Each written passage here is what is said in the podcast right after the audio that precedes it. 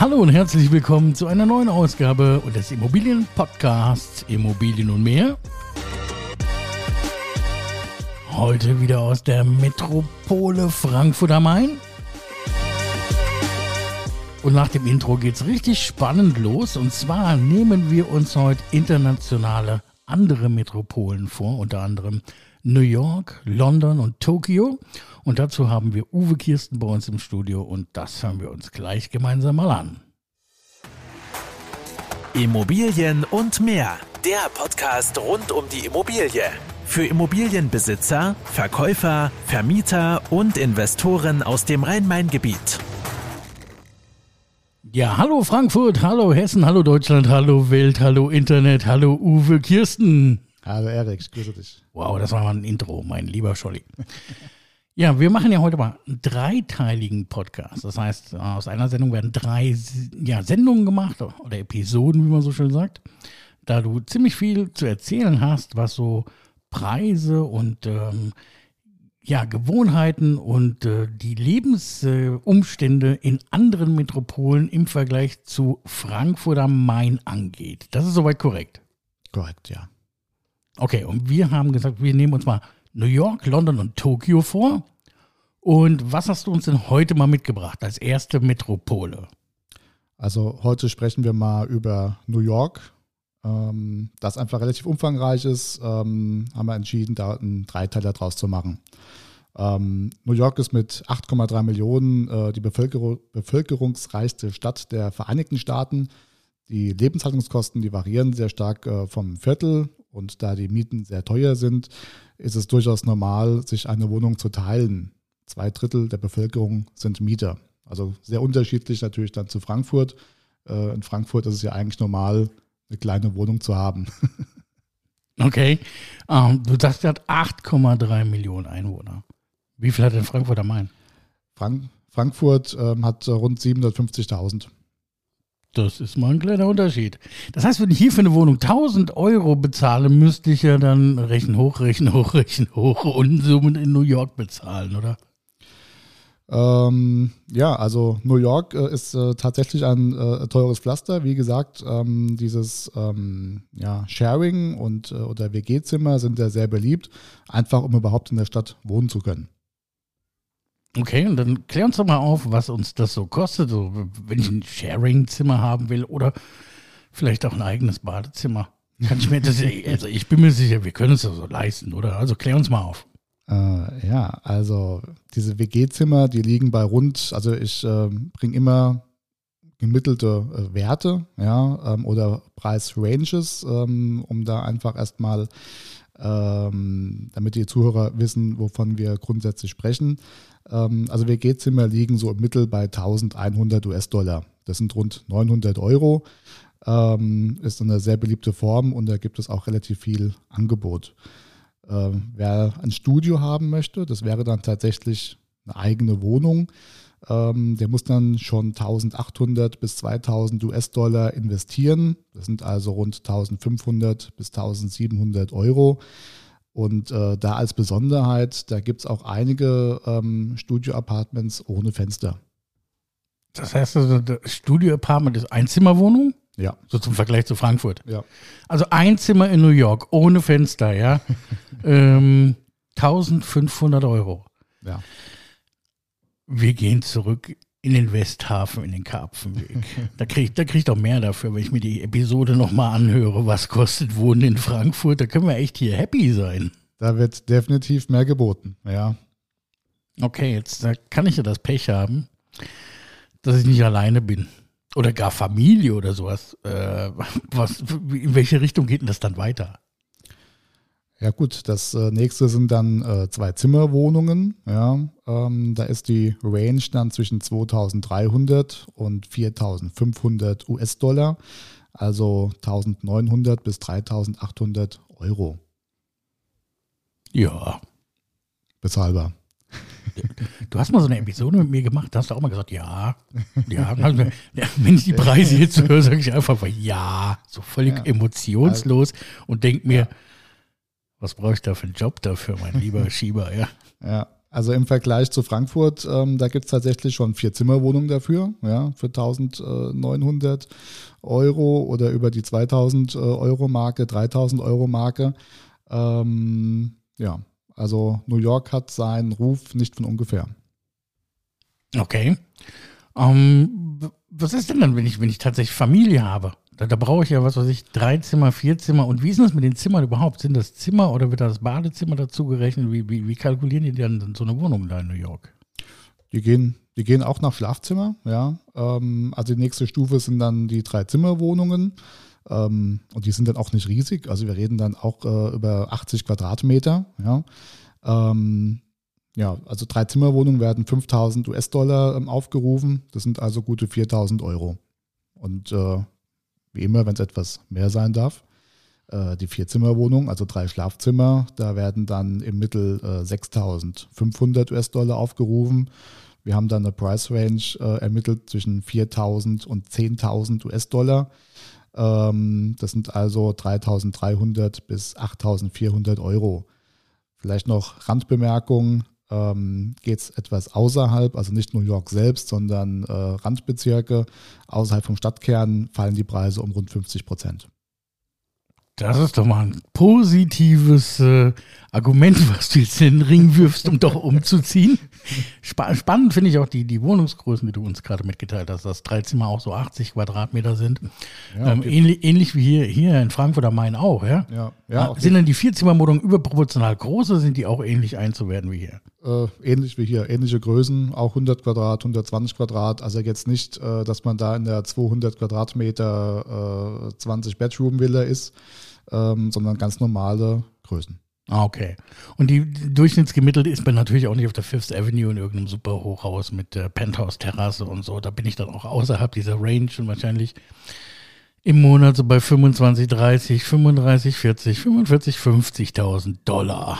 Dann kostet halt richtig äh, Länge mal Breite, ja. Ähm, also wir haben jetzt nicht die ähm, super duper Sachen jetzt äh, rausgenommen, sondern tatsächlich äh, wo gutes Angebot ist, wo man durchaus 10, 15, 20 äh, Immobilien auch dann für bekommen kann für den Preis. Alle Preise übrigens pro Monat. Das ist nett, dass du das sagst, dass es nicht im Jahr ist oder pro Tag oder pro Woche, ja.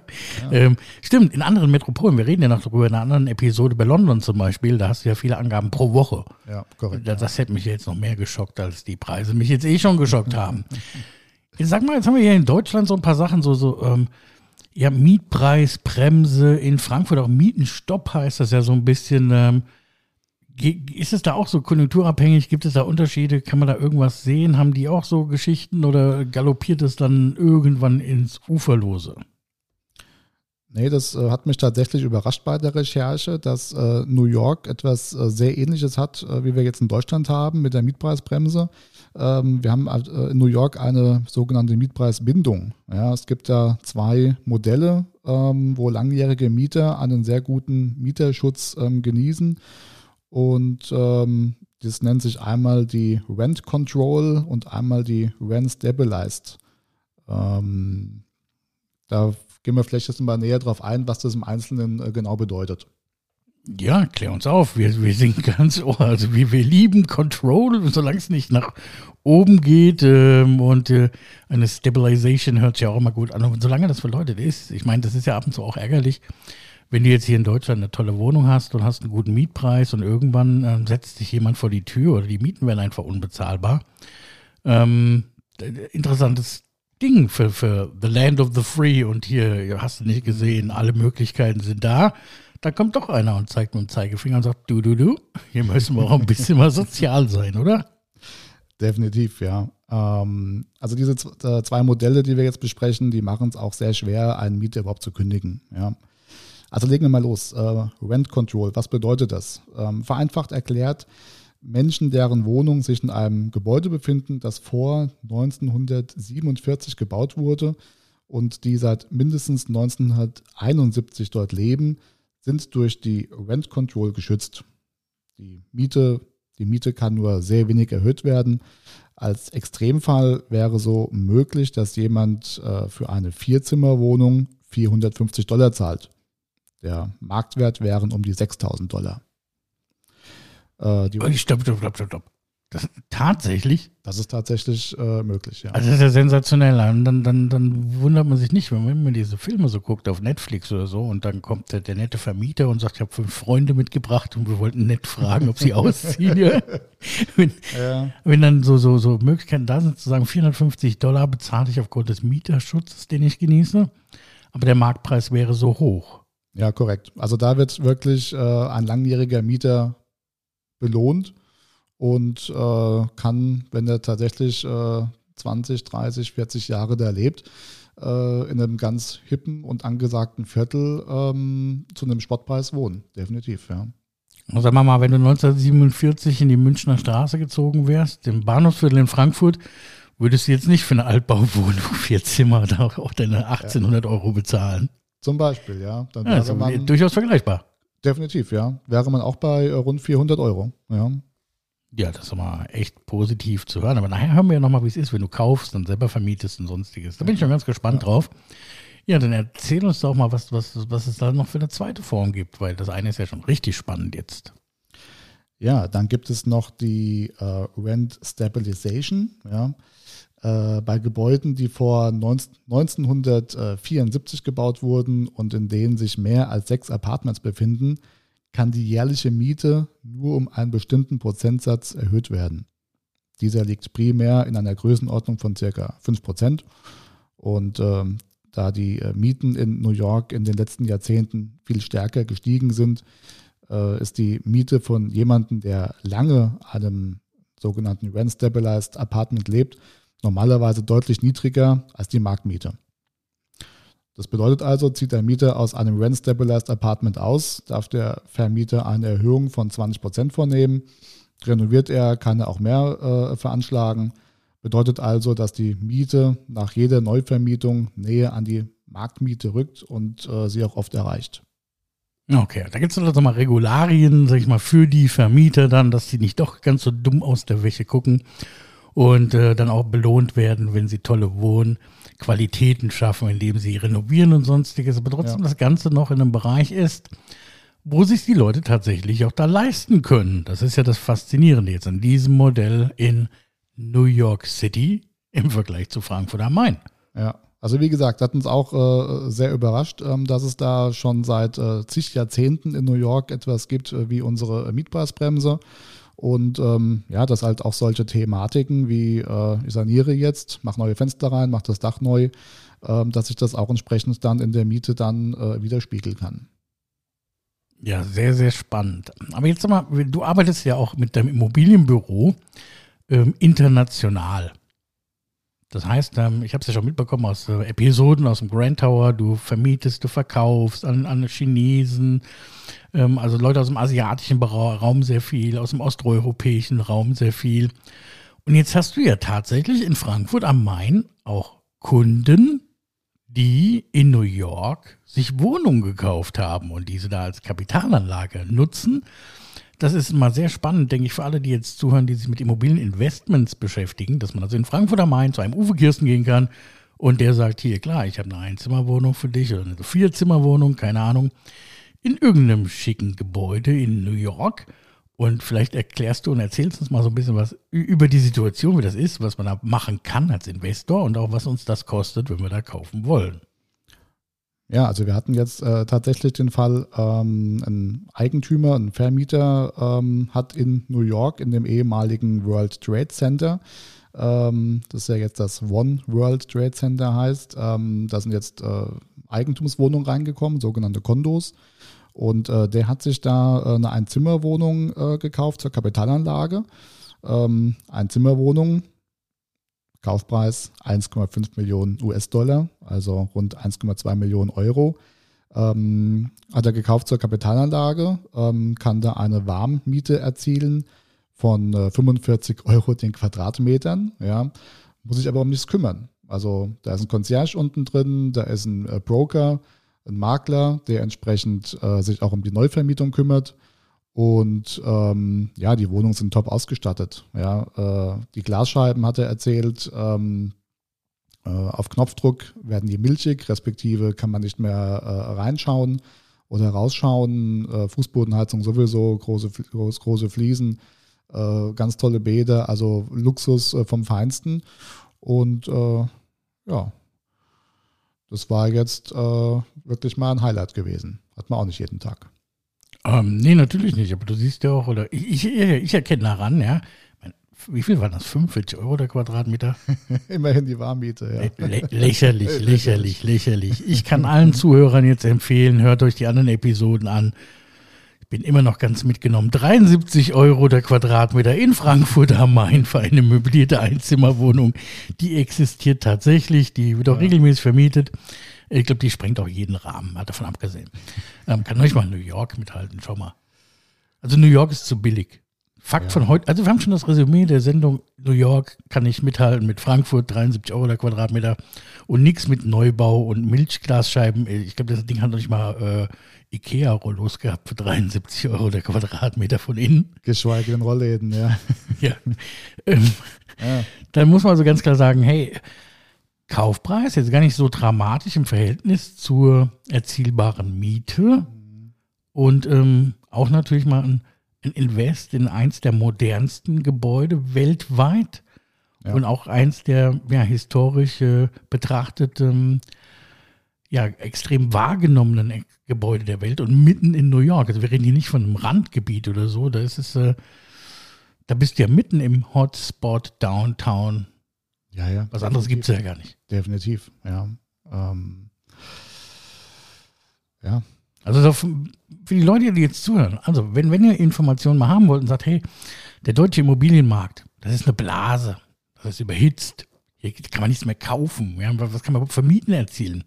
Geht bitte zum Uwe Kirsten zur Firma UK Immobilien, ne, die informieren euch dann mal so ein bisschen, was kostet es in Frankfurt, wie sind die Renditen, ähm, was kann ich irgendwo als Miete denn er erzielen, auch wenn ihr neu vermieten wollt, ihr seid bereits Vermieter, ja.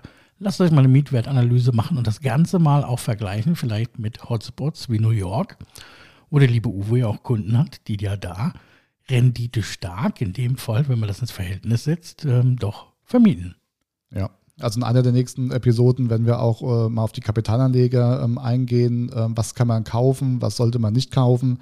Ähm, aber da machen wir eine eigene Podcast-Folge äh, für die ähm, Kapitalanleger draus. Okay, da wir jetzt gehört haben, was die letzte Wohnung war, die ein Kunde von dir gekauft hat in New York, da war jetzt ein Kondo, ein Zimmer-Apartment, korrekt? Korrekt, ja. Okay. Ähm, gib uns doch mal einen Überblick. Was kosten die anderen Wohnungen denn so im Schnitt in New York City? Ja, also eine Zimmerwohnung haben wir schon gehört. 1,4 ähm, Millionen Dollar äh, muss man da auf, den, auf die Theke legen. Rund 1,2 Millionen Euro. Wenn es äh, größer sein soll, die Zwei-Zimmerwohnungen äh, sind wir bei 2,7 Millionen US-Dollar, sprich 2,2 Millionen Euro. Ähm, die Dreizimmer sind äh, mit 4 Millionen Euro dotiert und das sind dann 3,6 Millionen ähm, Euro. Und wenn es richtig groß und happig sein soll, vier Zimmerwohnungen, 7 Millionen US-Dollar, 5,8 Millionen Euro. Okay, da, da kriege ich auch wieder so eine 100 Quadratmeter Butze für, oder? Ähm, ja, da kann es teilweise äh, tatsächlich schon mal größer werden. Ja, also die Einzimmer, Zweizimmer, Dreizimmer Standardgrößen mit äh, 30, 80, 100, 110 Quadrat. Also so wie man es äh, vom europäischen Standard respektive Frankfurter Standard auch kennt. Äh, bei den Vierzimmerwohnungen mit den äh, 7 Millionen, da äh, werden tatsächlich schon 300 Quadratmeter geboten. Ähm, und auch hier wieder, wenn man etwas außerhalb geht, halbieren sich wieder die Preise. Okay, das sind jetzt wieder Preise Downtown New York quasi, die korrekt. Hotspots so ein bisschen. Genau. Und auch nicht die Gebäude von 1947. genau, korrekt. Eher ein bisschen was Neueres. Definitiv was Neueres. Ne, der muss schon ein bisschen was geboten werden. Die sind dann auch entsprechend gut ausgestattet. Äh, gehobene Ausstattung, äh, Luxussegment. Ähm, aber gut, die New Yorker haben auch entsprechend, äh, dürfen was erwarten für den Preis. Ja, ja und ähm, wenn jetzt jemand hier in Frankfurt am Main nochmal Informationen haben will, erzähl uns doch nochmal ganz kurz, wie man dich erreichen kann. Wie, wie, wie kann man dich kontaktieren? Ja, wenn Fragen sind, Anregungen, äh, Lob, Kritik, ähm, schreibt uns an die äh, podcast at uk-immobilien.com als E-Mail-Adresse. Ähm, Homepage www.uk-immobilien.com. Da haben wir auch einen Eigentümerblog, wo wir verschiedene Eigentümerfragen ähm, bearbeitet haben.